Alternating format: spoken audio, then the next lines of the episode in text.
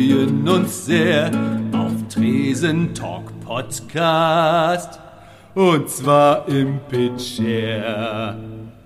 Tresen Talk! Im Rock'n'Roll Headquarter!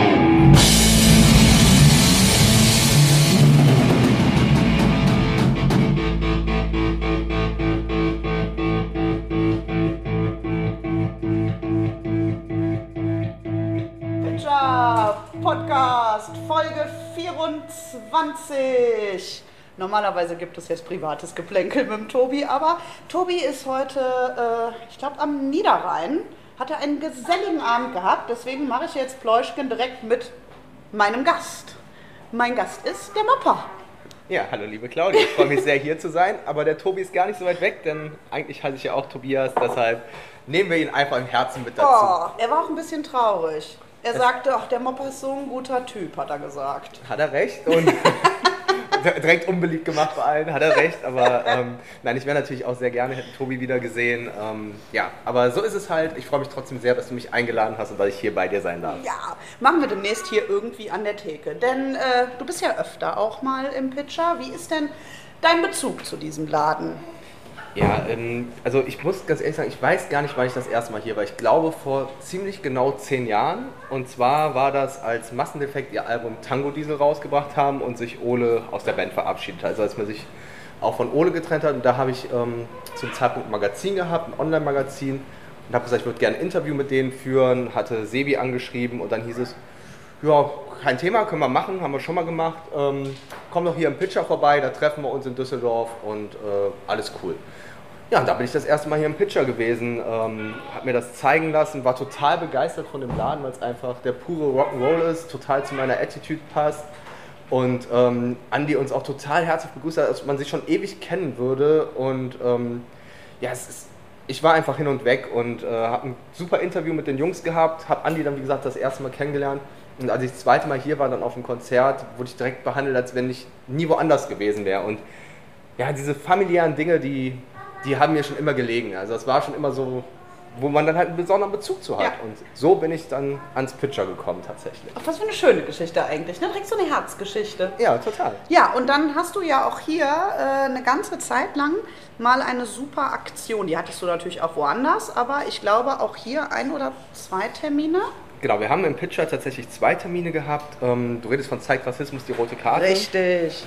Äh, die Aktion haben wir vor ein paar Jahren, habe ich die ins Leben gerufen gehabt, weil ich einfach gesagt habe, ich möchte irgendein Herzprojekt leiten. Also ich ähm, habe viel mit der Fotografie zu tun, ähm, bin selbstständiger Fotograf ähm, und habe dann gedacht so, was kannst du machen, was, ein, was der Gesellschaft etwas zurückgibt, ohne davon selber zu profitieren. Also auch was gar nicht so für mich steht. Und es war gerade so diese ganze Flüchtlingskrise in Anführungszeichen. Ähm, Thema, die syrischen Flüchtlinge, die rübergekommen sind, alles wurde verhöhnt und ganz viele Menschen, die das Ganze schlecht gemacht haben, natürlich auch Ja. super viele Menschen auf der anderen Seite, die, ähm, die dafür, also die das Ganze befürwortet haben, die super Aktionen dafür gemacht haben. Da habe ich gesagt, das ist für mich ein Ansatz, ähm, da möchte ich was machen. Das ist mir auch ein persönliches Anliegen, weil ich selbst Erfahrungen ähm, mit dem Thema Rassismus gemacht habe und sowas. Und habe gesagt, komm, das, das machst du jetzt, das ist ein geiles Ding. Hatte diese Idee vom Fußball her, rote Karte, Ausgrenzung und Rassismus verdient einfach keine Plattform. Also gibt es keinen Grund für, es ist, ich bin ja ein sehr toleranter Mensch, aber für Rassismus, also wo Intoleranz aufhört, hört Toleranz für mich, äh, Intoleranz anfängt, hört Toleranz für mich auf. Ja. Und ähm, damit war für mich klar, das ist mein Motto, das ist mein Thema. Habe äh, verschiedene Stellen angeschrieben, weil Zeitrassismus die rote Karte tatsächlich ein geschützter Begriff Ach, ist. tatsächlich. Ja, es gibt einen eingetragenen Verein dazu und habe dann gefragt, ob ich das benutzen darf, ob ich ähm, den, den Namen für meine Aktion nutzen darf.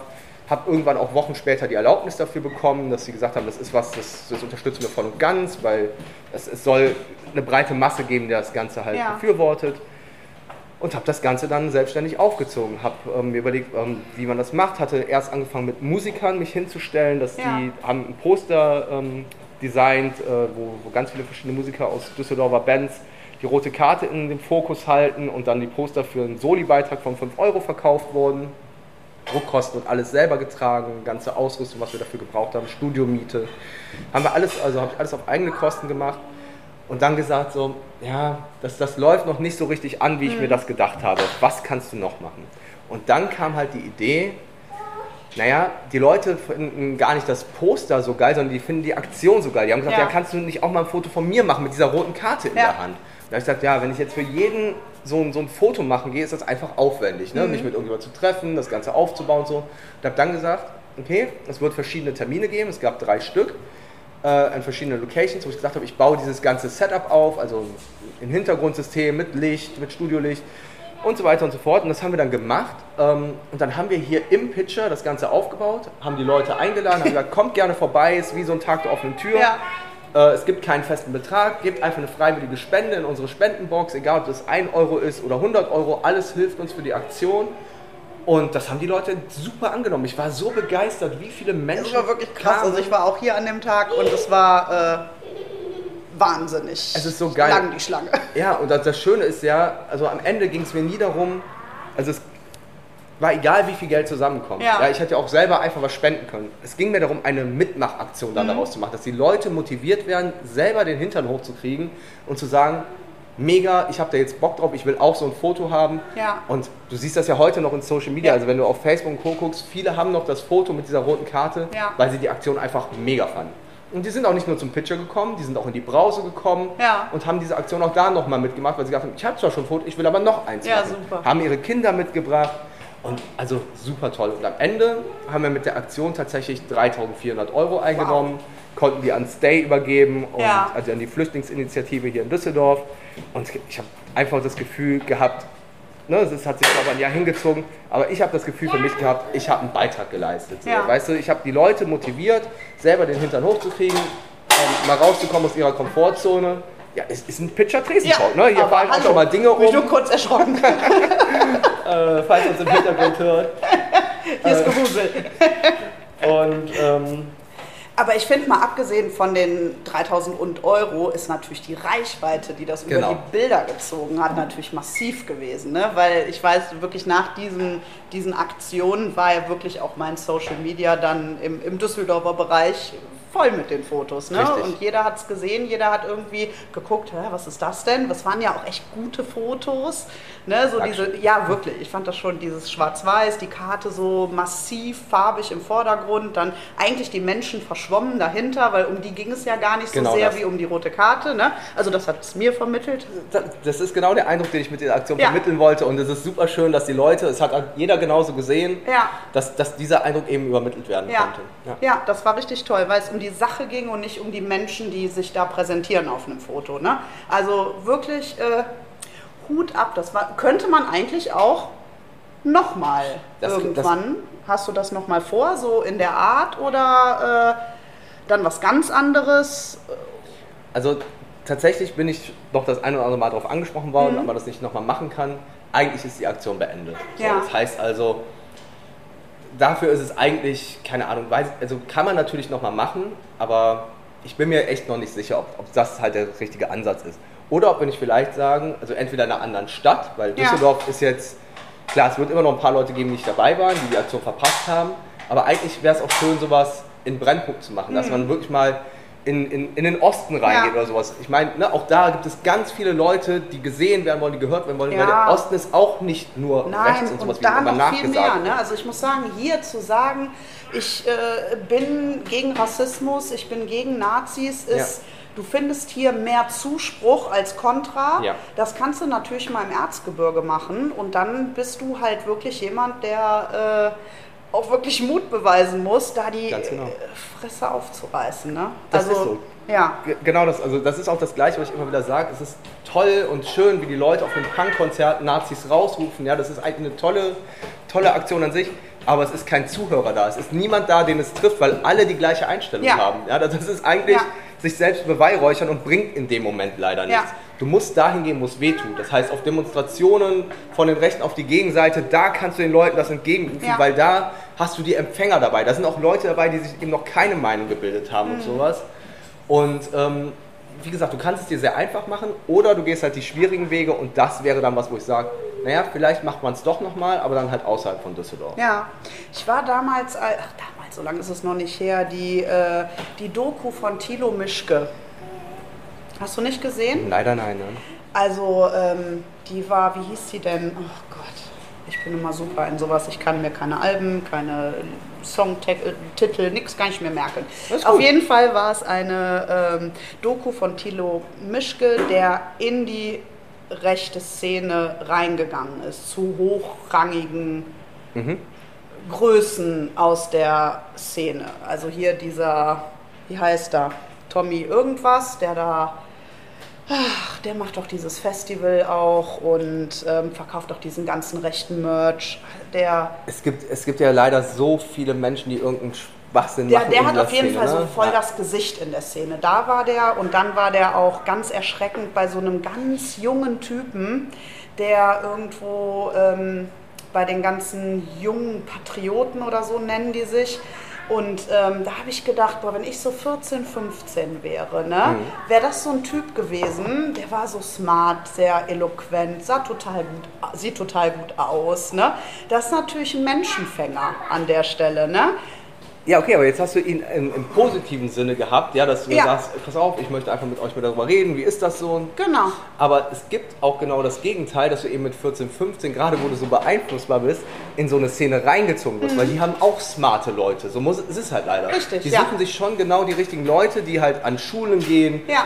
ähm, Kinder abfangen und mit denen einfach in Gespräche verwickeln und einfach die auf ihre Seite bekommen. Ich erinnere mich noch an eine Aktion, wo es Schulhof-CDs ver vergeben wurden. Ne? Einfach du denkst, ach ja, Musik, Ja. nimmst du gratis mit und es ist einfach reines Propagandamaterial. Mhm. Und dann denkst du dir, boah, was für ein Dreck. Ja? Und, Ja. und gerade Kinder hinterfragen manchmal viel zu wenig. Ja, das ist nun mal leider so. Ja. Und deshalb finde ich super, jedes Elternteil, das seine Kinder dazu ermutigt, auch was die Eltern selber sagen, zu hinterfragen. Weil jeder von uns hat eine eigene Meinung, aber das ist nicht unbedingt ein Fakt oder eine, eine Gegebenheit. Ja? Mhm. Das heißt, alles muss und kann hinterfragt werden von Kindern. Gerade die haben die Möglichkeit, Fragen zu stellen, ähm, selber nachzudenken, eigene Meinung sich zu entwickeln Ja. und nicht einfach irgendwas anzunehmen. Also ich setze mich tatsächlich viel über, ähm, es gibt ja sehr viele gute Podcasts. Ähm, es gibt einen von äh, Leon Winscheid, der hat den jetzt abgegeben. Ähm, vorher war er der Host und der nennt sich In extremen Köpfen. Und ähm, der äh, spricht mit Menschen, die aus der rechten Szene kommen oder eben auch aus der islamistischen Szene. Oh. Also Mhm. wirklich so in jede Richtung des Extremismus geht er. Und ähm, die Antwort, wie die da reingerutscht sind, ist eigentlich jedes, jedes Mal, ich war Außenseiter, keiner mochte mich und ich habe plötzlich in einer Szene, bin ich gehört worden, bin gewertschätzt worden und man hat mir das Gefühl gegeben, hier kann ich wer sein. Ja, das kann ich so unterschreiben. Ja, ähm, ich da- habe dir das im genau. Vorfeld gesagt, dass ich auch kein Problem damit habe, darüber zu reden. Ja. Ich selber ähm, war in der jugendlichen Zeit bis ins junge Erwachsenenalter auch Teil der rechten Szene. Ähm, war bei mir im Endeffekt genau das Gleiche. Ja. Ich war in der Schule nicht unbedingt der beliebteste Schüler. Ähm, habe zwar schon ein paar Freunde gehabt da und so, aber habe einfach, also war schon eher so ein Außenseiter, habe dann viel für mich auch mit Musik zu tun gehabt. Äh, bin über die Musikszene dann auch in die rechte Szene reingekommen, weil es für mich nie, nicht hart genug sein konnte. Und es war egal, es war einfach egal, was für Musik. Ich habe tatsächlich, und das ist das Lustige, ich habe zu der Zeit Rammstein, Onkels, Slime, wieso alles gehört. Es war einfach egal, es musste einfach nur extrem sein Ja. auf irgendeine Art und Weise. Dagegen immer extrem. Und bin dann aber auch ins rechte Lager halt reingekommen, mit Bands in Berührung gekommen. Und das hat mich halt damals gefangen. Also die, die Musikart war halt genau das, das wurde immer härter und sowas und das hat mich mit reingenommen. Und ähm, dann hast du den Freundeskreis halt auch entsprechend gehabt oder ob das so richtig Freunde sind, weiß ich gar nicht, aber die haben dich halt aufgenommen. Du warst auf einmal ein Teil von etwas. Die haben dich aufgefangen, die haben dich gestärkt, die haben dich motiviert zu Dingen, was du vorher nicht so gespürt hast. Und das ist halt schon ein Wahnsinnsrückhalt, den Ja. du da gewinnst. Und das ist halt das, was diese Szene unglaublich gut macht. Ja. also also es ist schlecht, aber sie machen es gut. Sie fangen damit genau die Leute. Sie wissen genau, durch diesen Rückhalt, den wir den jüngeren Personen geben, binden wir sie an uns. Und da rauszukommen, ist so schwer, weil du, ich konnte natürlich mit so vielen Menschen sprechen, wie ich wollte. Es war mir egal, was die gesagt haben. Es war ja meine Meinung, Ja. die ich mir da gebildet habe. Und ich bin nur alleine da rausgekommen, weil ich einfach selber angefangen habe, darüber nachzudenken.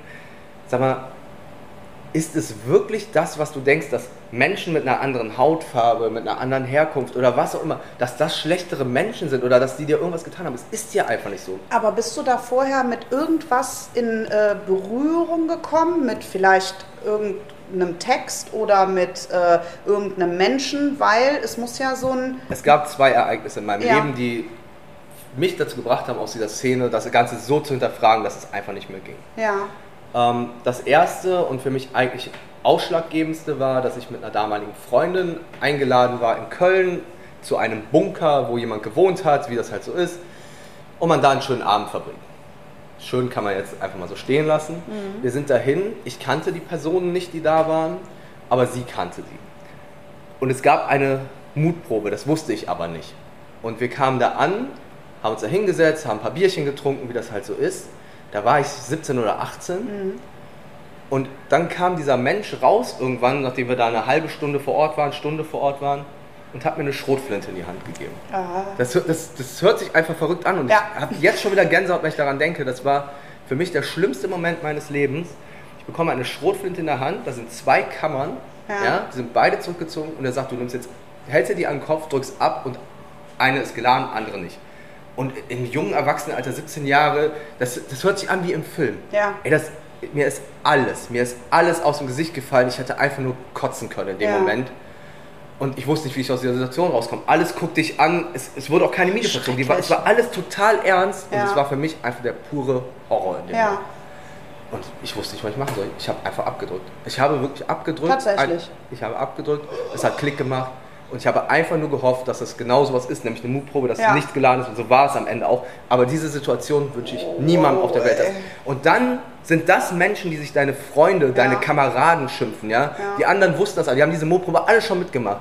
Es war der, es, also ich werde heute noch wahnsinnig wütend auch, weil ich einfach denke, wenn man befreundet ist, lässt man niemanden so in ein offenes Messer laufen. Ja, aber ich finde, das zeigt halt auch, wie, wie krass emotional abhängig man Ja. dann schon gemacht wurde von dieser Szene, weil mit dem Moment, wo du es nicht getan hättest, wärst du ja wahrscheinlich Wäre ich schon wieder der Geächtete gewesen. Genau, wäre ne? wär ich da auf jeden Fall raus gewesen. Ja. Also bei der hätte ich nicht bleiben können. Ja. Ähm, also weiß Oh, ich nicht, gehe aber ganz stark von aus. Wow. Aber das, das war für mich wirklich so ein Moment, wo ich gesagt habe, das sind keine Menschen, die Ja. ich zu meinen Freunden zählen möchte, auf die ich mein Leben aufbauen möchte, für die ich irgendwas geben möchte. Das ist das allerletzte für Mhm. mich gewesen. Und ähm, habe es aber dann noch nicht so ganz geschafft, mich davon zu trennen. Dann gab es ein paar Wochen später nochmal so ein Grillfest. Und da ist dann halt für mich der Moment gewesen, wo ich genau wusste, ey, hier endet das jetzt. Ab dem Zeitpunkt habe ich dann noch nichts mit denen zu tun gehabt. Da waren wir dann bei einem Kameraden zum Grillen und haben auf der Straße Fußball gespielt zu zweit. Ich war, wie gesagt, so 17, 18, er war Anfang 30, also schon deutlich älter als ich. Und es kamen drei, ich weiß es nicht, ich kann nicht sagen, welcher Herkunft, auf jeden Fall drei Jungs äh, uns entgegen, Kinder, ja, Kinder. Lass sie zwischen 9 und 12 gewesen sein, ähm, die am Straßenrand vorbeigingen und haben irgendwas gesagt. Aber total, also es war ja vollkommen egal, was sie gesagt haben. Also mich hat es nicht gejuckt, ihn aber. Er hat das gehört, also der Ja. Kollege, mit dem ich dann da war, ist auf diese Kinder zugegangen und hat angefangen, auf diese Kinder einzuschlagen. Er hat Kinder, er mit seinen Anfang 30, auf Kinder eingeschlagen mit einer Gewalt, das, das ist einfach nicht mal, also da das, hab ich gesagt, das, was, ist das hier? Was mache ich hier? Ja. Wieso bin ich in diesem Moment hier? Was, Ja. Das ist nicht mein Leben.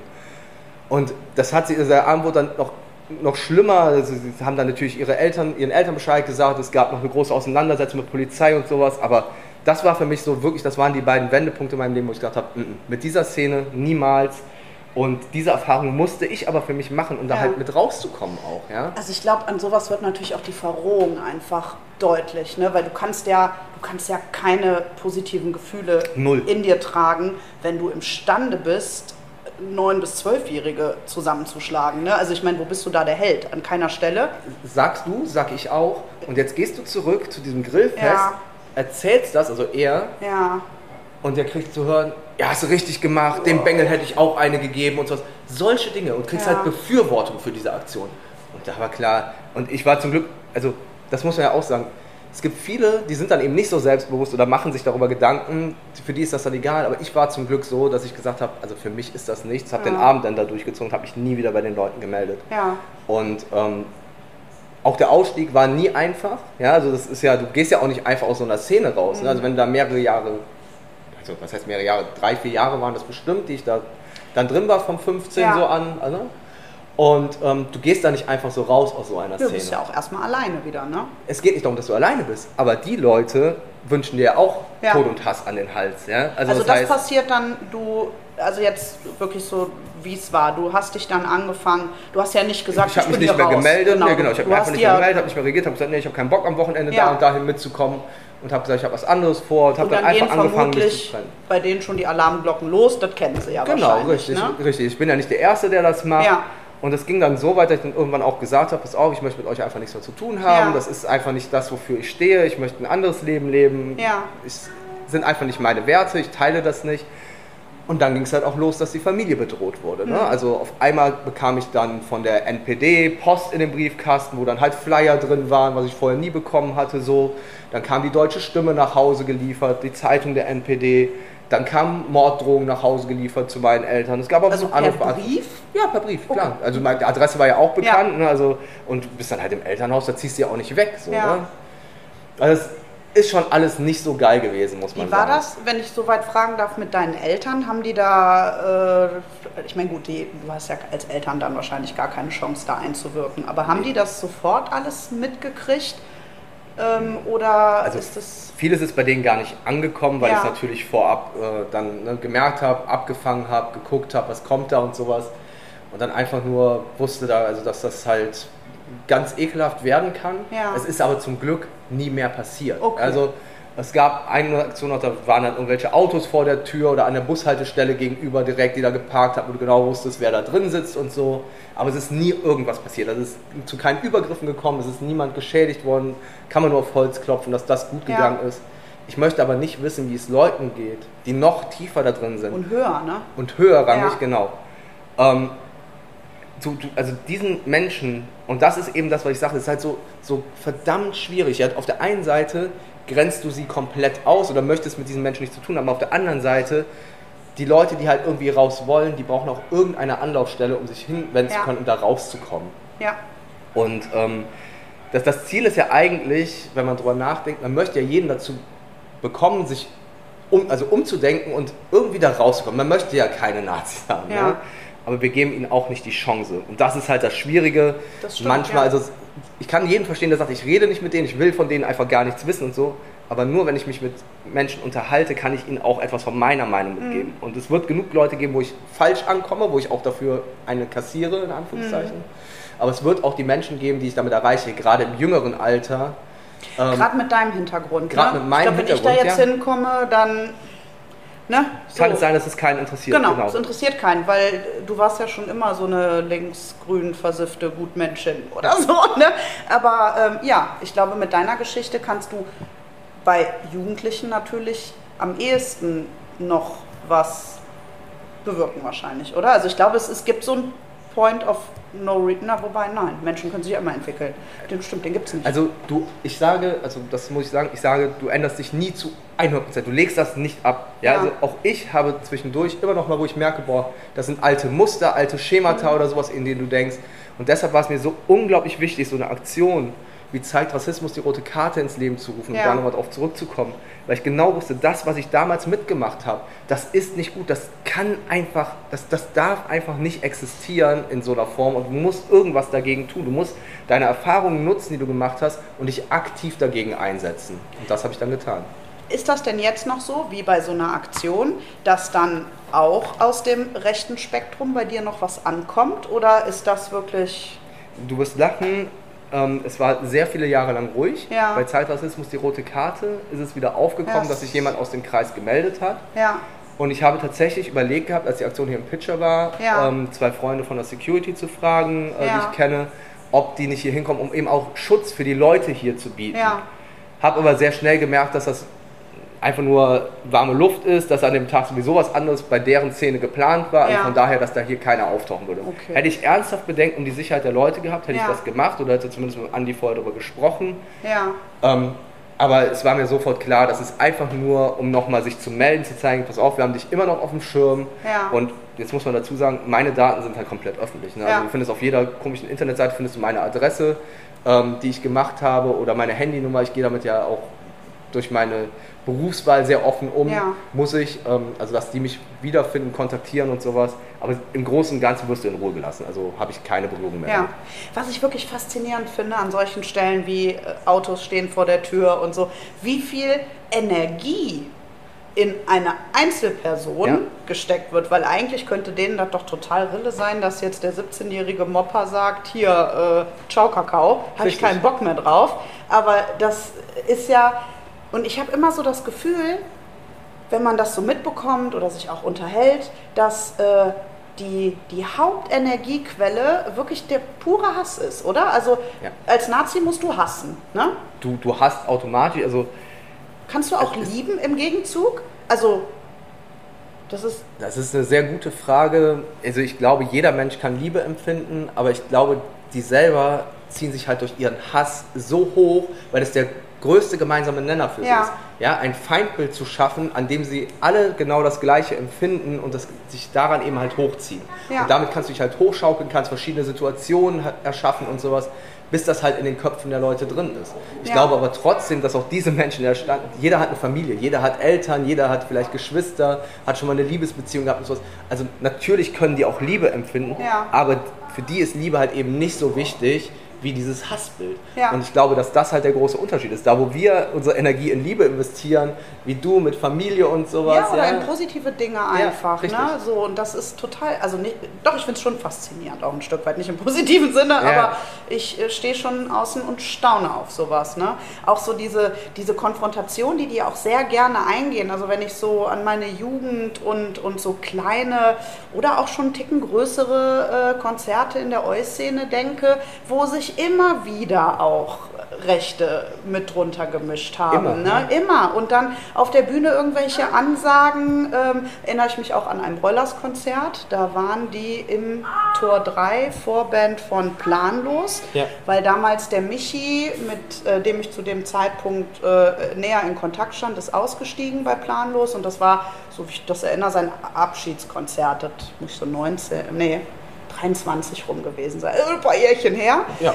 Und ähm, dann stand der Sammy auf der Bühne und hat so eine Ansage gegen rechts gemacht und ich stellte dann fest, dass ich wohl ungünstig stand, weil um mich herum schossen nur die Mittelfinger nach oben. Und du musst bedenken, planlos ist auch Düsseldorf, Punkrock, Ja. ja, immer schon anti-rechts gewesen. Ja. Und, ähm, aber das ist auch heute noch. Du kannst heute noch auf Broilers-Konzerten, auf Hosenkonzerten, es ist egal, wie politisch sich eine Band engagiert. Und Verrückt. das sind Bands, die haben immer eine klare Ja. Linie gefahren. Die haben immer genau gesagt, pass auf, Leute, Ja. das ist scheiße. Aber ich finde, und das ist jetzt der Punkt, ich finde es wichtig, dass die Leute nicht von vornherein ausgegrenzt werden und ausgeschlossen werden. dem, ja, du hast genau, recht, ne, ja. also auch mit T-Shirts und sowas. Also ähm, das finde ich bei den Broilers einerseits total klasse. Die haben eine, ne, die haben ja ihre Security, die sind geschult auf bestimmte Dinge, die halt nicht reinkommen und Ja. sowas. Aber dadurch, dass du die Menschen da auch wieder ausgrenzt, hast du keine Möglichkeit, sie einzufangen. Mhm. Weil genau diese Bands wie Broilers, Hosen und Co., die Erfahrungen machen, die Menschen erreichen mit ihren Liedern, mit ihren Songs, mit ihren Ansagen, die haben auch die Power, in so einer Masse diese Leute aufzufangen und denen vielleicht den Halt zu geben, den sie noch brauchen, um aus so einer Szene wieder rauszukommen. Deshalb, das ist alles so schwierig. Mhm. Super Was ist jetzt das schwierig. Richtige? Ne? Lässt Ja. du die Leute auf das Konzert, hast dann das Blöde, dass da so ein paar rechte Vollidioten dabei sind, Ja. so, die im besten Fall einfach nur da sind als Gast und sich das anhören und im besten Fall nach Hause gehen und drüber nachdenken, was sie eigentlich für eine Scheiße Mhm. da bauen. Aber das finde ich einen ganz tollen Ansatz, den man wirklich tatsächlich noch viel mehr verbreiten müsste, weil ich wäre jetzt vor unserem Gespräch die Erste gewesen, die gesagt hätte, mit solchen Arschlöchern möchte ich gar nicht in einer Reihe stehen. Aber äh, auf den zweiten Gedanken hin, mit deiner Sicht darauf, äh, ja, lass uns alle unsere Herzen öffnen und Arme und gegebenenfalls kommt jemand kuscheln, der vielleicht kuscheln möchte, Genau, ich kann aber noch nicht kann. verstehen, ne? der es halt nicht kann oder nicht möchte, Ja. ja. der halt auch sagt, ich habe mit denen ich habe mit denen solche Erfahrungen gemacht, ich möchte das einfach, ich möchte diese Menschen nicht in meiner Reihe haben. ja. Es ist, es, wir haben einfach, es ist total schwierig. Du, du wirst kein richtig oder falsch haben, du musst einfach eine Entscheidung für dich treffen, was möchte ich an dieser Stelle. Ja. Und ich bin eher der Typ, der sagt, ich versuche es, ich versuche den Menschen ein offenes Ohr zu geben, ich versuche mit denen zu argumentieren, zu reden, was mir passiert ist, Ja. wie ich die Szene wahrgenommen habe, wie ich da rausgekommen bin. Ich kann aber auch jeden verstehen, der sagt, nee, wenn ich einen sehe, der kriegt von mir eine Backpfeife und mehr habe ich dafür Ja. nichts zu tun. Jede, also jede Haltung ist auf seine Weise richtig und falsch. Gut, aber wenn wir natürlich gegen Nazis sind und wollen, dass es keine mehr gibt, dann hast du vollkommen recht, dass wir unsere Mitte öffnen müssen, damit wir sie auch da rausholen. Weil ansonsten, wenn wir die Mitte verschließen, dann bleiben sie ja da, wo sie sind. Ne? Und das gerade in einer Zeit, ja, wo AfD und Co., also diese rechten Parteien, die sich immer noch so ein bisschen mehr an der Mitte der Nazis. Gesellschaft Ja. orientieren und die auf ihre Seite kriegen, Ja. das ist der Fehler, wo wir sie halt ausgrenzen. Ja. Mhm. Weil wir halt einfach sagen, die Mitte geht uns verloren. Die Mitte wandert nach rechts ab, weil wir es nicht geschafft haben, sie von links oder was heißt links, aber von der gesunden Menschenseite zu überzeugen. Ja. Ja, das ist auch immer das, was ich sage. Für mich ist es nicht links antirassistisch zu sein. Antirassismus ist ein Grundgedanke Ja. drauf. Das hat nichts mit links zu tun. Nein, also das steckt ja auch zum großen Teil in der CDU. Ne? Also äh, da ist ja, muss man ja sagen, also die sind bestimmt nicht links, aber Ja. die sind auch eben nicht komplett. Da gibt es auch Ausnahmen. Oh Gott, oh Gott, das ist schwierig. Ja, ich, ich glaube, das, also das können wir auch, das, das könnte man eine ganz eigene Sendung drüber Ja. machen, über solche Themen. Wichtig ist für mich, jeder, der die Möglichkeit hat der redegewandt ist, der, der die Möglichkeit hat, auch mit Argumenten zu überzeugen, der sich dazu selber jetzt berufen fühlt zu sagen, okay, ich glaube, ich könnte das auch, ich habe da auch genug Erfahrung oder ich kann zumindest mit Menschen reden auch Mhm. und, und die von Dingen überzeugen. Versucht doch mal, wenn es zu so einer Situation kommt, anstatt die Fäuste zu sagen, man spricht darüber. Ja. Man, hört euch vor allem auch die andere Seite an, was die für Erfahrungen gemacht haben, weil da sind natürlich auch Erfahrungen, die einfließen. Das wird niemals eure, eure Sympathie treffen oder sagen, ja, kann ich nachvollziehen. Das wird niemals passieren. Ja. Aber dadurch, dass ihr denen ein offenes Ohr bietet, denken die schon anders, weil sie denken so, hä? Normalerweise gibt es ein ganz blödes Echo darüber, wieso hört die Person mir jetzt eigentlich zu? Und das verwirrt Menschen. Ja? Das, das bringt Menschen auch zum Nachdenken so, wieso machen die das jetzt? Und wenn ich dann mit den anderen Geschichten ankomme und sage, pass auf, die Erfahrung habe ich gemacht, ich war mal genau an der Stelle, wo du jetzt stehst und ich habe aus den und den Gründen, kann ich das einfach nicht mehr oder möchte ich das einfach nicht mehr. Also, ob es am Ende irgendwas bewirkt hat bei Menschen, kann ich natürlich, es gibt keine Belege dafür, aber ich bin mehrmals mit einem sehr guten Gefühl nach Hause gegangen. Ja. Ich glaube, diese Menschen denken zumindest drüber nach und haben eine, Sicherheit, ja. eine Option gefunden, für sich selber drüber nachzudenken. Ja. Und das bedeutet mir halt sehr viel. Ich glaube, sonst hätte das Gespräch ja überhaupt nicht länger als eine Minute gedauert. Genau, Ja. weil die, wenn die komplett kontra wären, wäre es genau wie von der umgekehrten Seite. Man sagt, hier bricht das ab und es Schotten passiert dich. irgendwas. Genau. Ja, ja, das stimmt.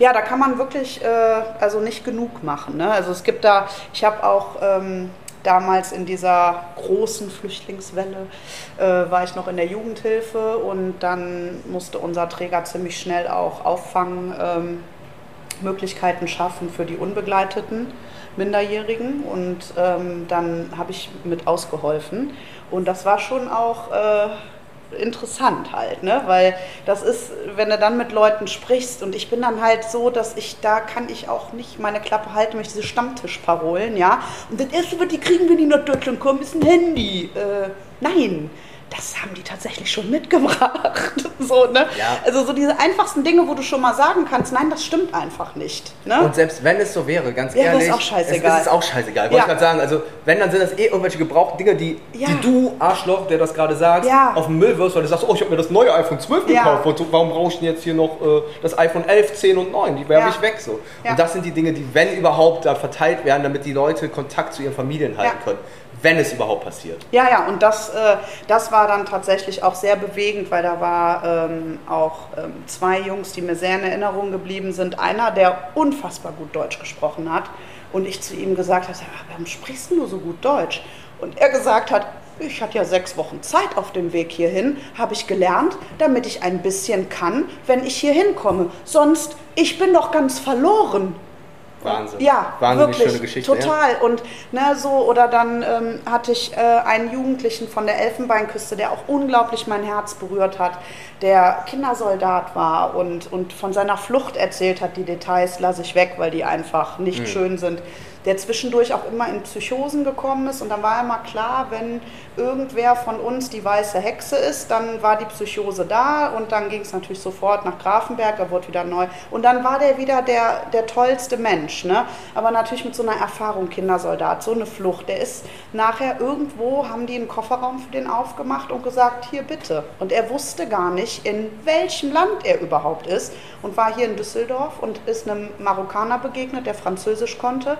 Und dann hat er ihn gefragt, was er denn jetzt, und der hat ihn zur Polizei gebracht und dann kam er nach Kaiserswerth, wo damals, ne, so. Und dann hat er seinen Weg gefunden. Aber das ist so krass. Dann, die denken ja auch immer, ja, dann kommen die hier schön ins gelobte Land. Ja, nee, der Weg hierhin, ne, oder diese, diese Sache mit, äh, und dann kommen immer nur die Männer. Ja, weil Frauen und Kinder diese Reise vermutlich gar nicht überleben würden. Ja, so. Und das sind alles so Argumente, da, ich kann das jetzt gut, weil ich das weiß aus erster Hand und dann stehst du sofort da und haust den Leuten das um die Ohren. Die meisten tatsächlich werden dann sehr klein, sehr ruhig, denken nach und sagen, ja, danke, dass du mir das mal so erzählt hast. Ja, und das ist, ne, also es wird genauso, und das ist immer das Wichtige, den Menschen begreiflich zu machen, die halt ihre kompletten Anti-Haltung haben, Ja. die mit ihrem Ja-Aber ankommen. Ja. Natürlich gibt es auf der anderen Seite auch schwarze Schafe, die damit rüberkommen. immer so. gesagt, Dafür ist der Weg genau. halt dann auch sehr schnell offen. Ja. Aber die gibt es bei uns auch. Richtig, es kommt immer der Querschnitt unserer Gesellschaft. Genau. Ja, es wird der Mediziner kommen, es wird aber genauso der Drogendealer kommen. Ja. es wird der Heilige kommen, es wird genauso der Vergewaltiger oder Mörder kommen. Ja, also die sind da alle mit bei. Aber wie gesagt, die sind auch zuhauf hier. Richtig, und Ne? wir machen die Leute halt auch teilweise dazu. Wenn du den Leuten keine Chance gibst, ja, und sie gar nichts anderes werden lässt, wenn du Ja. sie ausgrenzt, wenn du ihnen sagst, öh, die kommen jetzt nur hier hin, flüchten Nee, arbeiten und, dürft ihr hier nicht. Genau, arbeiten gibt und, und da sind wir leider auch als Staat ähm, ein Stück weit mit schuld, dass sie Ganz keine schlimm, Aufenthaltsgenehmigung bekommen, keine Arbeitsgenehmigung Ja. und sowas. Ja, es gibt genug nämlich auch, die arbeiten wollen und es einfach nicht dürfen, weil Ja. Mhm. wir mit unserer Büro Bürokratie-Scheiße das einfach verhindern. Genau. Ja, und dass die sich aber auch irgendwie einen Lebensunterhalt finanzieren müssen, egal wodurch, ja. Ja. Und wenn Und es im blödsten Fall sowas ist wie ein Handy klauen oder Ja. sowas, ja, was sollen die denn machen? Die, Ja. können, die kriegen teilweise nicht zu essen da. Die sind halt auch verloren. Also es ist so oder so, es ist eine ganz beschissene Situation, in der wir uns Und sowieso schon ausgegrenzt sind in ihren Lagern. Ja. Ja, also das ist ja nicht so, dass die jetzt äh, dann in unserer Mitte aufgenommen werden sofort, ja, sondern die sind ausgelagert. Bei uns auf dem Dorf sind die dann auf dem Feld, die Container, wo die leben. Ja, natürlich beschäftigen die sich nur. Die sind ja, die integrieren sich ja gar nicht. Nee, hast du mal gesagt, komm mit mir in die Kneipe, setz dich hier mal hin. Ne? Also ich, als ich, äh, da war ich ein Kind, 10, 11, da äh, war der Jugoslawienkrieg und dann kamen ja auch ähm, ziemlich viele Flüchtlinge zu uns und wir hatten bei uns auch im Dorf äh, so mittendrin so einen ehemaligen Saal und da waren viele Zimmer und die Kinder haben auf dem Spielplatz gespielt und dann haben die das Baby vergessen. Der war so 18 Monate alt. Oh. Ja, und ich habe früher immer viel mit nach Hause gebracht, also sämtliche äh, Tiere, die ich immer behalten Und wollte. dann hast du Baby mit nach Hause So, gebracht. und als ich dann mit dem 18 Monate alten Windelkind vor der Tür stand und zu Mama gesagt habe, habe ich gefunden, da habe ich den behalten. Oh, hat sich Mama sicher sehr gefreut. Ja, hat sie gesagt, nee, also den bringst du jetzt mal bitte zu seiner Familie zurück. Und das habe ich dann auch gemacht.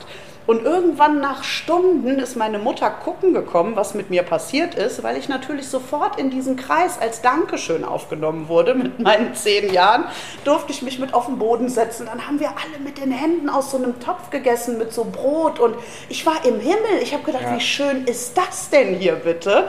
Und meine Mutter, die Gott sei Dank auch jetzt weniger Vorbehalte hat, kam ganz entspannt da rein. und So, ja, ich wollte noch meine Tochter abholen, die muss dann jetzt langsam auch mal nach Hause.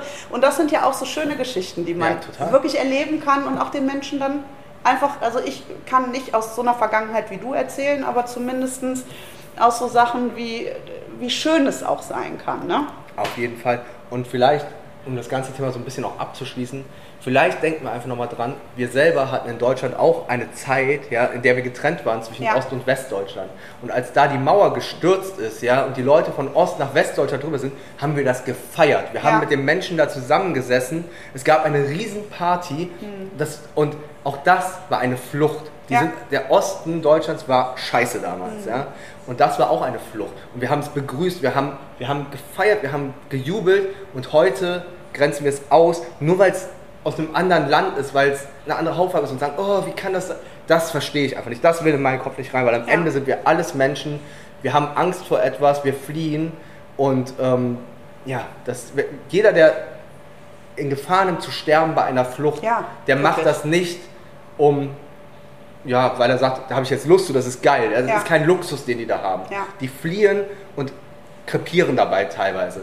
Und das macht keiner aus, ah ja, da kann ich, äh, kann ich ein Diebesleben aufbauen oder sowas. Das ist nicht der Hintergrund. Ja, das finde ich ist ein gutes Schlusswort zu dem Thema. Und dann finden wir jetzt schnell die Kurve, wo wir gerade schon mal waren, zurück Ja. zu den Broilers. Denn du darfst jetzt mit denen zusammen äh, die Warm-up-Shows begleiten. Was ist genau deine Aufgabe da? Mobber ist ja überall. Ja, das ist richtig. ähm, ich habe mich auch sehr gefreut, als äh, die Anfrage von JKP kam, von Patrick, äh, ob ich nicht Bock hätte und Zeit hätte, die Jungs ähm, zu fotografieren bei ihren Warm-up-Shows. Ähm, werden ein paar Pressebilder benötigt, ein paar Fotos. Und das habe ich jetzt ja schon ein paar Jahre gemacht, dass ich dann immer wieder angefragt werde, wenn es ähm, gerade so darum geht, jetzt hier in der Nähe Konzerte zu haben und sowas. Äh, Das heißt, ich bin dann halt ähm, schon ab mittags da, werde also auch nicht nur abends die Konzerte fotografieren, sondern gehe halt wirklich hin und nehme das ganze Geschehen auch so ein bisschen Backstage auf, wie laufen Ja. die Vorbereitungen ab. Also das, was auch nicht jeder sieht, weil das sind ja die interessanten Eindrücke, Voll. die du auch bekommst. Ja. Ne? Ähm, am Ende existieren nach so einer Show so knapp 300, 400 Bilder, ähm, die dann halt aussortiert werden, schon mal eine grobe Vorauswahl damit, weil sich auch vieles ähnelt der Band danach bereitgestellt werden und sie können dann halt selber komplett frei entscheiden, was sie damit machen. Ne? Also was geht an die Presse, logisch, das sind dann halt eher die Bilder ähm, vom Konzert selber. Ja. Aber die ähneln sich ja auch. Ne? Also sind wir ehrlich, jeder, der schon mal eine Broilers-Show gesehen hat, weiß, wie die Jungs auf der Bühne aussehen. Und die Mädels. Mädels, Entschuldigung, danke, vielen Dank. Äh, es ist komplett richtig. Ähm, übrigens auch da bei den äh, Santa Claus-Konzerten, Mhm. die jetzt Santa Social Club-Konzerten im letzten Jahr, ähm, hatten sie ja eine Keyboarderin mit Ach, dabei, die, die war ja so toll. Boah, was Ja, für eine. Wahnsinnsfrau. Ja. Ähm, eine mega Power-Ausstrahlung. Ähm, geiler Charakter, super Stimme. Die haben so gut harmoniert. Und das ist halt das Schöne, ja. Auch das, also dass eine Band wie Broilers, dass er einerseits Ines natürlich am Bass, aber auch, dass, dass er einfach, es scheißegal ist, bist du Mann, Frau, grün, weiß, du bist einfach inkludiert und bist ein Teil der Band. Ja, Ja. ich glaube, die hat sich zu keinem Zeitpunkt, also auch so wie ich es Backstage erlebt habe, ausgeschlossen gefühlt oder nicht als, als Bandmitglied. Ja. Und das ist halt total geil. Und das sind die Momente, die ich versuche zu transportieren. Ne? Also die Emotionen festzuhalten. Wie ist das Leben hinter der Bühne? Wie ist es auf der Bühne, vor der Bühne? Wie ist es fürs Publikum? Und da halt einen guten Mix draus zu finden, sehr authentisch die Bilder rüberzubringen ähm, und eben nicht irgendwelche gestellten Fotos daraus zu machen. Und äh, das ist meine Aufgabe und ähm, dem fühle ich mich halt auch auf jeden Fall gewachsen, weil ich es halt über mehrere Jahre jetzt gemacht habe und ich finde es einfach immer wieder großartig, mit den Jungs und Mädels auf Tour zu sein.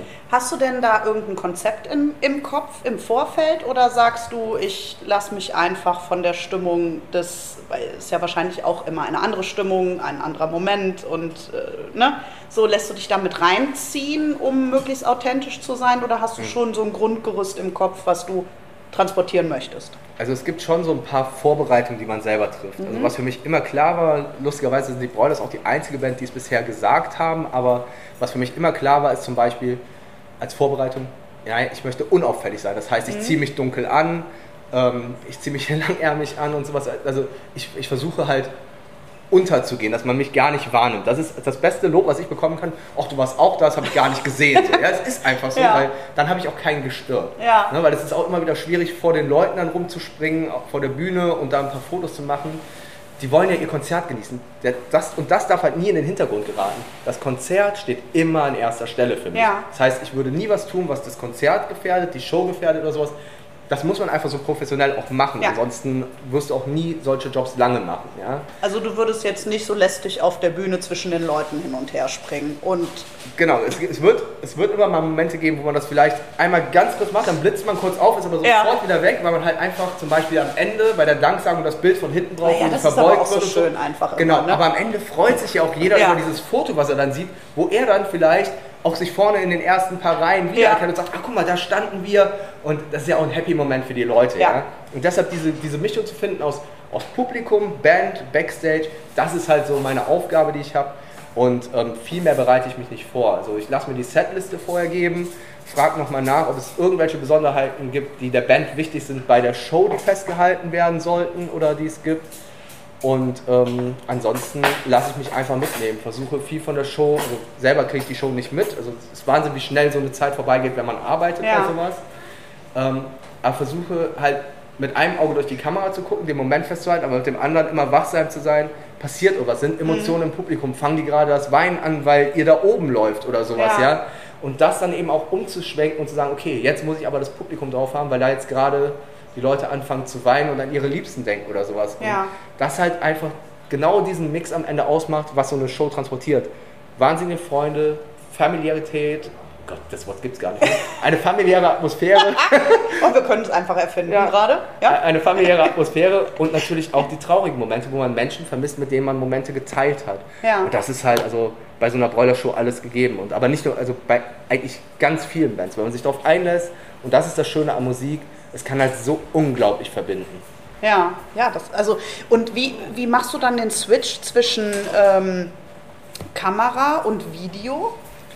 Ja, also Videos ähm, ist tatsächlich, äh, das, das habe ich irgendwann mal zwischendrin angefangen, ähm, wurde bis jetzt auch noch nicht so genutzt. Ich glaube, Ja. da ist die Überzeugung noch nicht da, dass so ein Video, so ein kleiner, so ein kleiner, keine Ahnung, ein, zwei Minuten Trailer, was richtig Geiles sein kann. Ja. Das ist noch nicht so angekommen bei allen in Köpfen. Ähm, ich versuche es immer wieder mitzunehmen. Es ist, das, das ist der wahnsinnige Vorteil, den ich jetzt mittlerweile mit dem neuen Equipment habe Ja. auf das ich umgestiegen bin, dass es halt tatsächlich ein Tastendruck ist und du machst in dem gleichen Moment ein Video in der Top-Qualität, wie du sonst die Fotos machst. Achso, das ist tatsächlich, Ja. du machst mit deiner. Ich mache mit dem gleichen Equipment, Okay. mache ich jetzt auch Videos. Vorher war ähm, mit meinem alten Equipment, was ich bis letztes Jahr genutzt habe, auch noch für die Social Club Tours, war alles im manuellen Muss, also sprich ähm, manueller Fokus setzen und sowas bei Video. Das hast du jetzt alles nicht mehr. Also Equipment, sage ich immer, ist einfach nur eine Hilfestellung. Genauso wie du kannst auf jeder Gitarre geil spielen, Ja. aber es wird Gitarren geben, die dir einfach besser liegen oder dir das Leben erleichtern. Ja? Also genauso beim Tontechniker, der kann ein Mischpult mit vier Kanal, äh, Kanälen haben, der kann es mit 16 haben, was auch immer. Es wird immer Equipment geben, was besser ist und dir deine Arbeit erleichtert. Du kannst aber mit jedem Equipment arbeiten. Und mit dem neuen Equipment, was ich jetzt habe, ist es für mich einfach, also ich brauche nicht mal mehr einen Fokus manuell setzen. Er fokussiert auf die Augen. Ich, ich muss ich, also ich, ist eigentlich sogar für Dumme schon fast gemacht. Du brauchst nur noch den Blick dafür zu haben, was natürlich geil ist und Möglichkeiten äh, ergibt. Aber da muss man halt auch sagen, dass ähm, so zwei Kameras mit zwei Objektiven kosten nicht mal eben 15.000 Euro. Wow, das ist viel. Das ist viel, ja. Ja, Für ein, ein, eine Mischung aus Selbstständigkeit und Hobby ist Ja. das verdammt viel, ja. aber gut, am Ende wird sich das ja dann wahrscheinlich insoweit lohnen, dass du dadurch viel weniger Arbeit im Nachhinein hast. Ich habe viel weniger Arbeit ähm, und es geht mir halt auch, es war schon immer so und das ist seit Anbeginn, dass ich für irgendwelche Musikbereiche irgendwas mache. Es ist immer ein, alles, was ich irgendwie bekomme, ja, sei es ein Obolus, sei es wirklich eine feste Buchung, sei es irgendwas, wurde schon immer reinvestiert. Und das ist halt das Geile, was ich finde. Das ist ja genau das Gleiche, also wie ich am Anfang gesagt habe mit dem Andi. Ich bin hier sofort aufgenommen worden, habe mich als Teil von etwas gefühlt.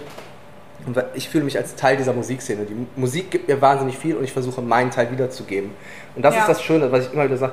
Wenn ihr irgendwas könnt, es ist scheißegal was, könnt ihr gut schreiben. Macht ein Magazin, schreibt irgendwelche Reviews, schreibt Konzertberichte, fragt Magazine an, ob ihr mal einen Gastbeitrag machen könnt. Ja. Ähm, könnt ihr Musik machen, gründet eine Band, geht auf die Straße, macht irgendwas draus, ja? Werdet selber aktiv und werdet ein Teil eines wahnsinnig geilen Lifestyles. Ja, ja, das stimmt. Das ist aber, ich glaube, es trauen sich auch viele einfach gar nicht. Aber was kann dir im Schluss, also dir kann doch nichts passieren. Also in Deutschland kann dir sowieso nichts passieren, selbst wenn ich mich mit der Fotografie komplett selbstständig machen würde.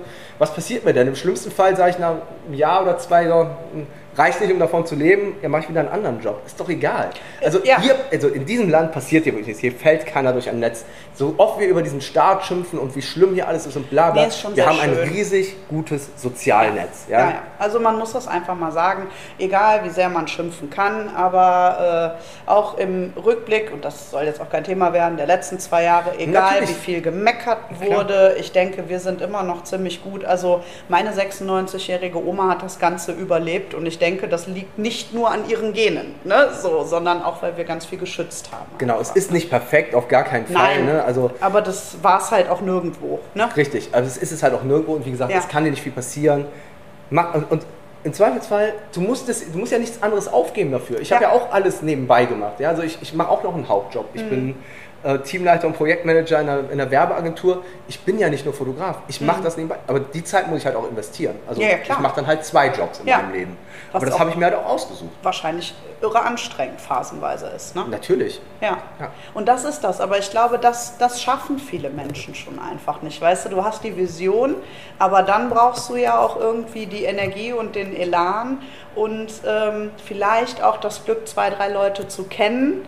Ja. Ähm, um irgendwo auch so gut reinzurutschen wie du. Ich meine, wer hat schon das Glück und äh, darf für die Broilers Fotos machen und äh, im Gegenzug für 4 Promille den Merch Richtig, aber Na, auch das ist so- ja nicht von irgendwoher gekommen. Ja. Mhm. Ja. das war alles Zufälle am Ende. Ne? Und wenn man aber für etwas brennt und an etwas glaubt und die Sache auch gut macht, also wenn man, ne, natürlich, ich sage jetzt mal, nicht jeder kann singen. Ja? Ich werde dich nicht motivieren, wenn du nicht singen kannst und dir sagen, ja, dann sing doch einfach. Das funktioniert halt nicht. Du Ja. musst halt schon irgendwas finden, wo du eine Leidenschaft für hast und was du auch einigermaßen gut beherrschst. Ja. ja, du kannst immer besser werden, logisch, und das sollte auch jeder Anspruch sein, das ist auch meiner. Ich versuche jeden Tag bessere Fotos zu machen. Mhm.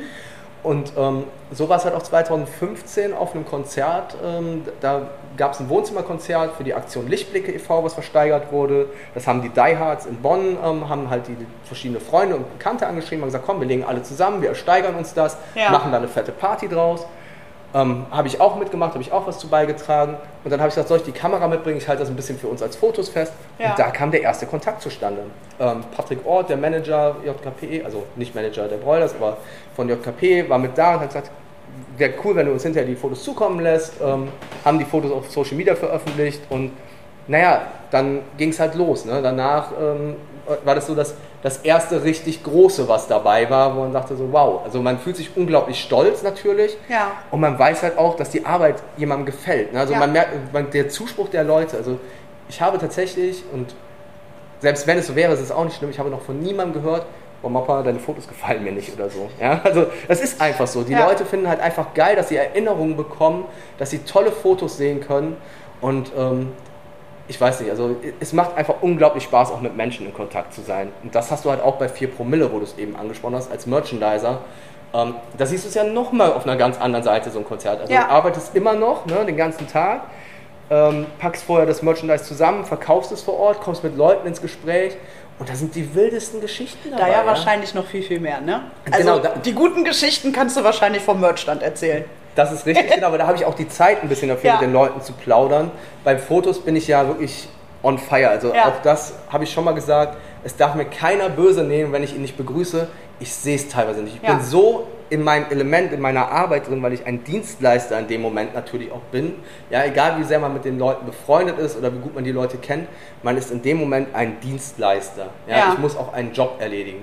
Und ich habe nicht die ganze Zeit ein Auge oder ein Ohr dafür und kann mir die Zeit nehmen, mit den Leuten zu schnacken. So gerne ich es auch tun würde, für mich steht der Job in dem Moment an erster Stelle. Ich denke, dann würdest du auch das letzte Mal die Fotos machen. Wahrscheinlich, Wenn du da jetzt stehst und sagst, hey, ja, komm, lass mal einen kleinen Schnack halten. Ich habe eine Viertelstunde für dich. Richtig, Wäre ja. jetzt auch einfach deplatziert Ja. an der Stelle. Ne? Und dann hast du ja deinen tollen anderen Job, wo du das alles machen kannst. Ja, genau. Also eben, dann als Merchandiser stehst du halt da, hast, siehst ja selber, wenn die Shows sind, sind die wenigsten Leute am Merch, weil sie das Konzert halt genießen. Es gibt aber auch genug Leute, die dann sagen, ja, ich nutze jetzt genau die Zeit, um mal gerade Hallo sagen zu Ja. denen. Ich muss nicht jedes äh, Lied zum hundertsten Mal hören. äh, ne? Und das sind dann halt die Momente, wo du halt auch mal fünf Minuten hast für einen Schnack. Ja. So. Und das ist halt das Schöne. Und da kriegst du halt auch mit.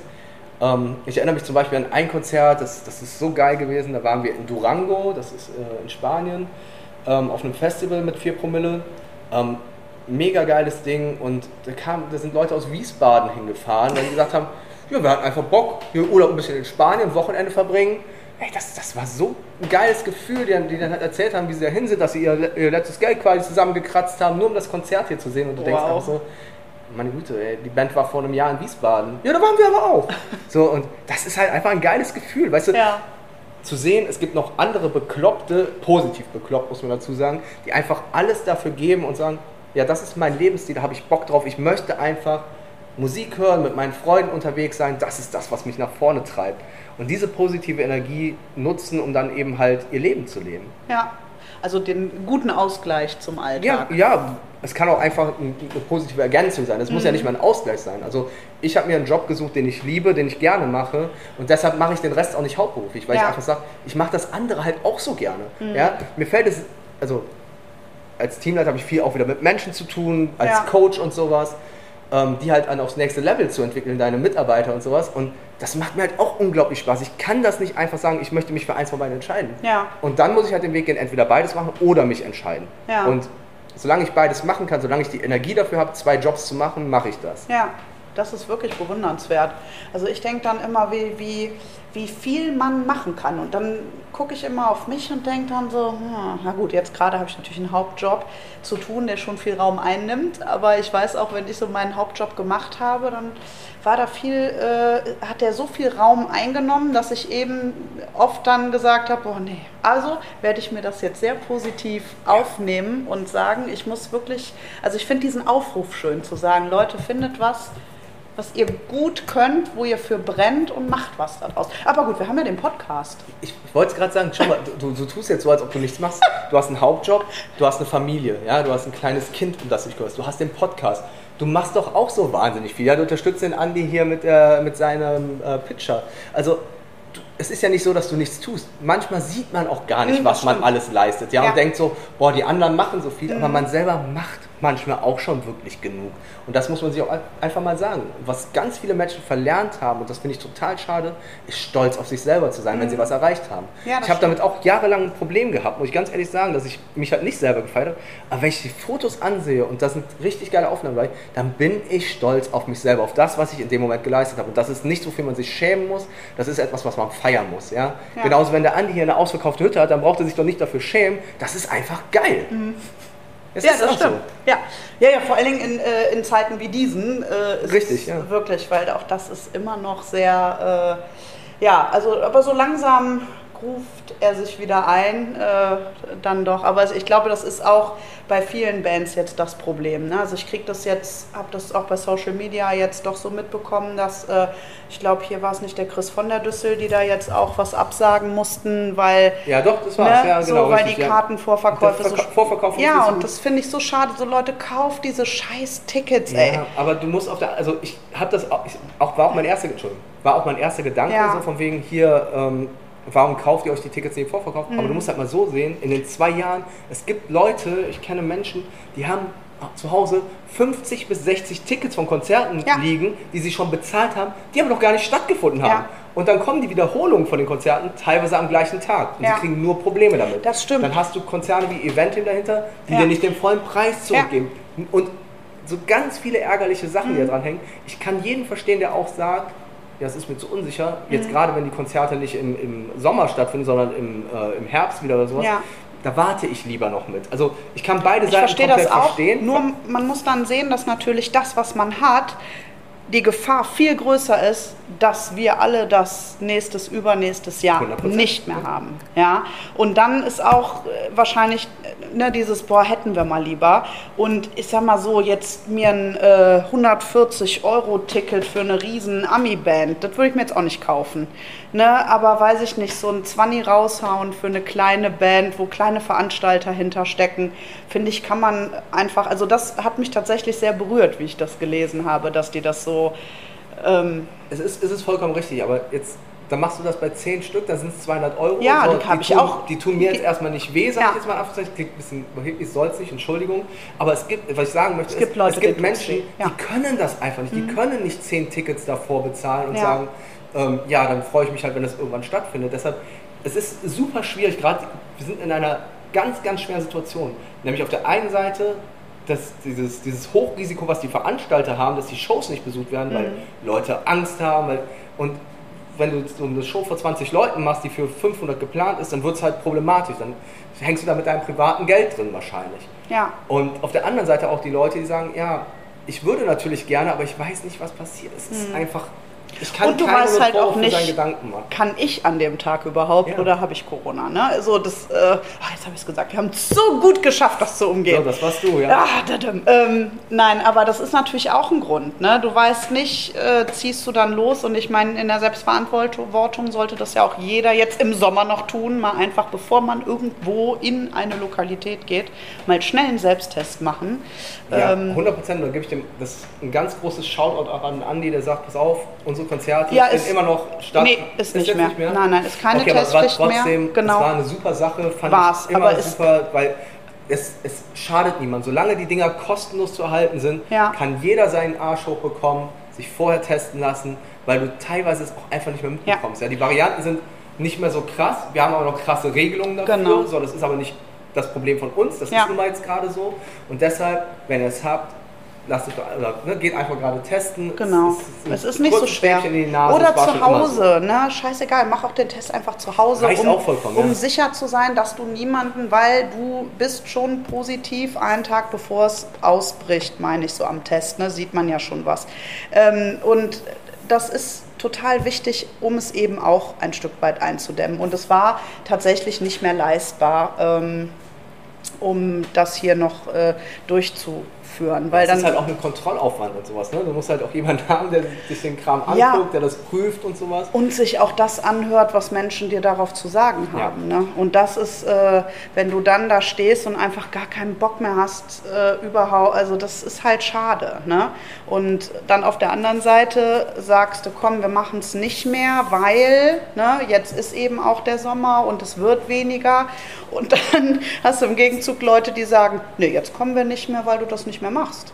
So, Ja. ne, also du kannst gerade auch niemanden zufriedenstellen. Du musst einfach gucken, dass du deinen Weg gehst. So, und was kann ich vertreten und wie, wie, wie gehen wir diesen Weg jetzt mit unserem Publikum zusammen? Ne? Genau, deshalb kann der Appell eigentlich nur sein, denkt doch selber mal drüber nach, wie hättet ihr es gerne, Ja. wie, würde, wie möchtet ihr es, möchtet ihr ähm, in einer sicheren Umgebung sein, dann geht einfach hin, schiebt euch kurz ein Stäbchen Genau. zu Hause in die Nase, guckt einmal nach und dann ist alles safe und gut ist. So, und wer es nicht macht, dem wird auch keiner den Kopf abreißen, aber für jeden, der es mehr macht, umso besser. Das ist ein schönes Schlusswort. Jetzt machen wir zwei noch, Mopper. Du kommst in den Genuss des Fünf-Fragen-Quickies. Jetzt bin ich sehr gespannt, weil ich. Hast du ihn dir- Nein, ich habe es mir nicht. Also Hast du nicht- Ich, hab, ich habe eben noch durch die Folgen gescrollt, Ja. als ich das mitgekriegt habe beim äh, Pfaff, dass ihr das gemacht habt und dann gemerkt, shit, da habt ihr sie nicht im Kopf gehabt und habe mir noch eine andere Folge vom Hüpper ange. Ich habe einfach die Stelle nicht gefunden und gesagt, jetzt muss ich los. Jetzt muss jetzt jetzt. Ähm, aber ich finde es sehr schön, dass du ein Zelda-Buch hast. Ich bin ja Geil, auch begeisterter? Zelda-Fan. Ja. Also ich bin ja 0,0 Gamerin. ja. Das Einzige, was ich immer geschafft habe durchzuspielen, waren Zelda-Spiele. Ja, es ist, es ist auch eine mega Story gewesen Ja. immer. Ja? Also ich habe es vom Gameboy angespielt und fand es immer wieder überragend. Ich muss sagen, auf der Switch, Switch heißt das Ding so? Habe ich Ja. die Switch? Ja, da bin ich jetzt gescheitert. Das ist dann doch wieder was für Profi-Gamer. Weißt du, auf der Wii war das noch so schön, da konnte ich losziehen und mir Fische angeln Ja, und mit dem Bogen schießen. Und das ist halt jetzt so ein richtig krasses Open World, heißt das so? Open World ist richtig. Ja, ne, und du musst da überall langlaufen. Dann erfriere ich ständig, weil ich da in den Schnee renne und nicht gerafft habe, dass Brauchst man du da. wärmere Kleidung. Richtig, das habe ich dann auch gelernt. Oder die Chili, da halte ich auch ein bisschen durch. Richtig. Ja, ja, ich muss Naja. dann kochen gehen, aber egal, das ist ein anderes Thema. Kommen wir zum Fünf-Fragen-Quickie. Oh Gott, jetzt bin ich gespannt, ey. ja, der erste, das. Ja, ja jetzt bin ich, ich bin mal gespannt, ob sie überhaupt auf jemanden passen. Also, also auf jeden. Nee, auf jeden nicht. Tatsächlich ist es ein bisschen sehr auf Musiker ausgelegt, aber wir können es einfach sofort. Es gibt auch offene Fragen. Also, das ist jetzt, welches ist dein Lieblingslied und was bedeutet es dir? Oh wow. Ähm, boah, das, da müsste man jetzt drüber nachdenken, weil also so ganz spontan ein Lieblingslied habe ich nicht. Es kommt situationsbedingt Ja. an. Wenn ich zum Beispiel mich motivieren will, ähm, weil ich irgendwas habe, so ein Happy-Song, den ich jedes Mal höre, bevor ich eine Hochzeit fotografieren gehe oder sowas. Das ist doch zum gut. Beispiel Jump von Van Halen. Ach, witzig. Weil es mich einfach nach oben Ja. pusht. Ich, ein, ich, ich bin sofort glücklich, habe ein mega gute Laune-Feeling und kann einfach positiv in den Tag starten. Und das läuft dann auf der Autofahrt als erstes. Ach, witzig. Das da, Damit toll. starte ich dann halt in den Tag und das, das weiß ich genau, dass mich das nach oben zieht, nochmal noch mal extra pusht und motiviert und Ja. das, das brauche ich einfach in dem Moment. Ja, aber das, ich glaube, wir hatten bis jetzt auch fast noch niemanden, der gesagt hat, ich habe diesen einen Lieblingssong. Ne? Ja. Also es ist eigentlich immer situationsbedingt. Von daher ist das okay und ich finde einfach den Song super. Ähm, auf welches Talent bist du besonders stolz? Auf jeden Fall auf das Talent. Ähm, ich bin handwerklich sowas von unbegabt. Ich bin da, also wirklich, kann man jeden Menschen fragen in meinem Umfeld, ich äh, habe kein handwerkliches Talent, bis auf die Fotografie. Und ähm, das ist was, was ich gemerkt habe, das wollte ich mir jahrelang nicht eingestehen, bis die Leute halt gesagt haben, deine Bilder sind irgendwie ein bisschen anders. Also du hast das Auge dafür, ja. Und dieses Auge ist halt wirklich etwas, was du für die Fotografie brauchst. Das ist, du, du brauchst einen gewissen Blick für Momente, für Situationen. Und dass ich da das Talent habe, das ist einfach wahnsinnig. Also habe ich auch viel für getan. Ne? Talent ist für mich immer eine Sache, das hast du nicht einfach. Du hast, eine, du hast vielleicht einen Vorteil gegenüber anderen, weil du es schon ein bisschen besser siehst oder so. Ja, oder erstmal ein Interesse, ne? Genau, ein Interesse. Aber du musst wahnsinnig viel selber dafür tun. Ne? Also Ja. du musst da auch dranbleiben, üben, üben, üben. Und äh, die Fotografie ist definitiv ein Punkt, ähm, wo ich wahnsinnig stolz auf bin, dass mir das so gut gelungen ist bisher. Wo würde man dich an einem freien Tag oder Abend treffen? Ähm, ganz unterschiedlich. An einem freien Tag oder Abend wahrscheinlich am ehesten äh, irgendwo draußen mit einem Feierabendlichen, hätte ich zumindest vor einem Jahr noch als Antwort gegeben. das ist jetzt vorbei. Äh, heute wäre es tatsächlich auf der Couch. Einfach mal jetzt, aktuell, wo wieder ganz, ganz viel los ist, Corona vorbei, ganz viele Dinge parallel anstehen, einfach mal auf der Couch nichts tun.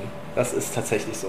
Und das ist auch so schön, ja. Einfach, ja. mal einfach mal zu sagen, ich muss jetzt nicht Bilder bearbeiten, ich muss keine Fotos machen gehen, ich muss nicht äh, in die Agentur fahren, was auch immer gerade ansteht. Einfach mal zu sagen, heute, also nichts tun ist auch eine Kunst, ja? Ja, voll. Das kennst du vielleicht selber. Ja. Sich einfach mal dazu zwingen, selber nichts zu tun, muss gelernt sein. Ja, und dann auch noch das blöde Drecks-Handy aus der Hand legen und sich Ja. vielleicht wirklich mal nur auf die Serie zu konzentrieren, die man guckt und nicht alles gleichzeitig. Ja, ne? oder mal Einfach gar nichts, einfach nur wirklich auf der Couch zu sitzen und, Und- die Eindrücke der, der vergangenen Tage zu verarbeiten und so zu überlegen, sich neu zu ordnen und zu sagen, was kommt als nächstes, also Ja. was sind die nächsten Steps, die kommen. Das mache ich halt auch ganz oft. Ja, das, und das machst du ohne drumherum, dass was ist. Das Ja. bewundere ich. Also sofern es äh, Familie und Co. zulassen, ja. Ja, ja, gut.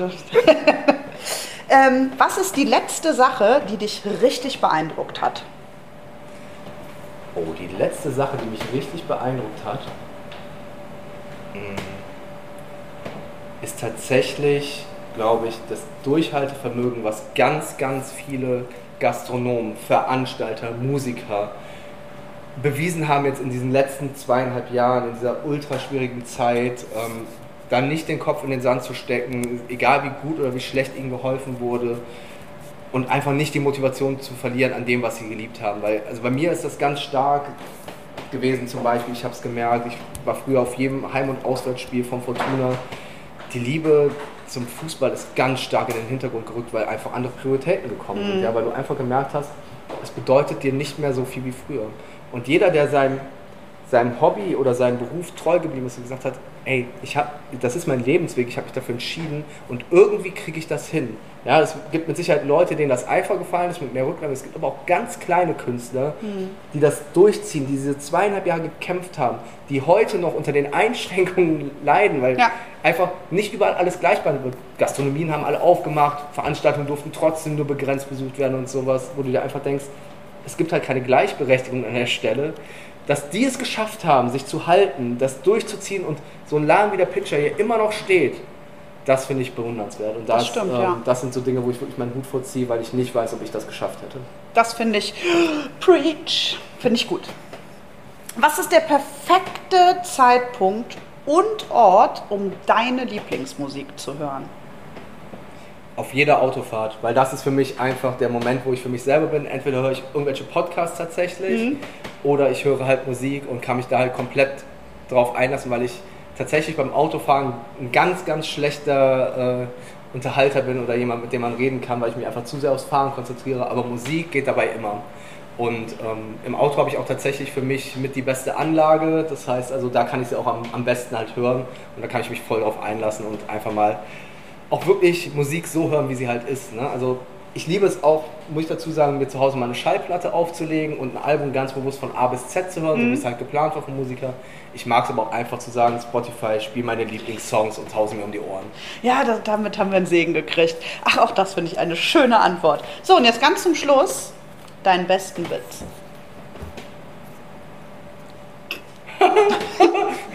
Das meint ihr ernst? ne? Ja, ja, das meinen wir ernst. Aber wenn du keinen hast, wir waren auch schon gnädig. Ähm, okay, aber ich werde für den Witz wahrscheinlich jetzt, oh Gott, ich werde so angefeindet werden. Aber ist Ja? egal. Ich, ja. Aber wir kriegen ganz wenig Hate mit Ja, unserem Podcast bis jetzt. okay. Ach, ich, ich, ich hau mal einen raus. Nein, Ja. Spaß. Äh, so schlimm ist er nicht. Also, Sie werden es mir verzeihen. Ist ein Mann, ähm, möchte Bibeln verkaufen. Ja? Geht in den Laden, sieht die Anzeige, hier Bibelverkäufer gesucht, geht da rein und sagt, ah, ha- hallo, ich möchte Bibel, Bibeln verkaufen. Und dann sagt der, der Typ schon so, boah, puh. Ähm, ja, wie willst du das machen? Du stotterst, das, das geht nicht. Das, egal, komm hier. Hast du zwei Bibeln, wenn du bis heute Abend verkauft hast, ist das, ist das gebongt. Dann, dann bist du Bibelverkäufer. Kommt er nach zwei Stunden zurück, hat die Bibeln verkauft. Sagt er, hä, was? Kann nicht sein. Hier sind nochmal zwei, musst du bis heute Abend verkaufen. Dann klappt das, denkt sich schon, wie hat er das denn jetzt gemacht? Der Mann geht weg, ist nach zwei Stunden wieder zurück, sagt er, du, das verstehe ich nicht, wieso du das kannst und unsere Verkäufer sich, also, wie machst du das? Ich komme jetzt mit dir, du hast den Job, aber ich möchte das mal sehen. Ja, geht er mit dem mit, der klingelt an der Tür, Tür wird geöffnet und er sagt, "Ha- ha- ha- hallo, ich, ich, verkaufe Bi- Bi- Bibeln. Ent- ent- ent- ent- Entweder kaufen Sie eine oder ich- ich kann sie Ihnen auch vorlesen.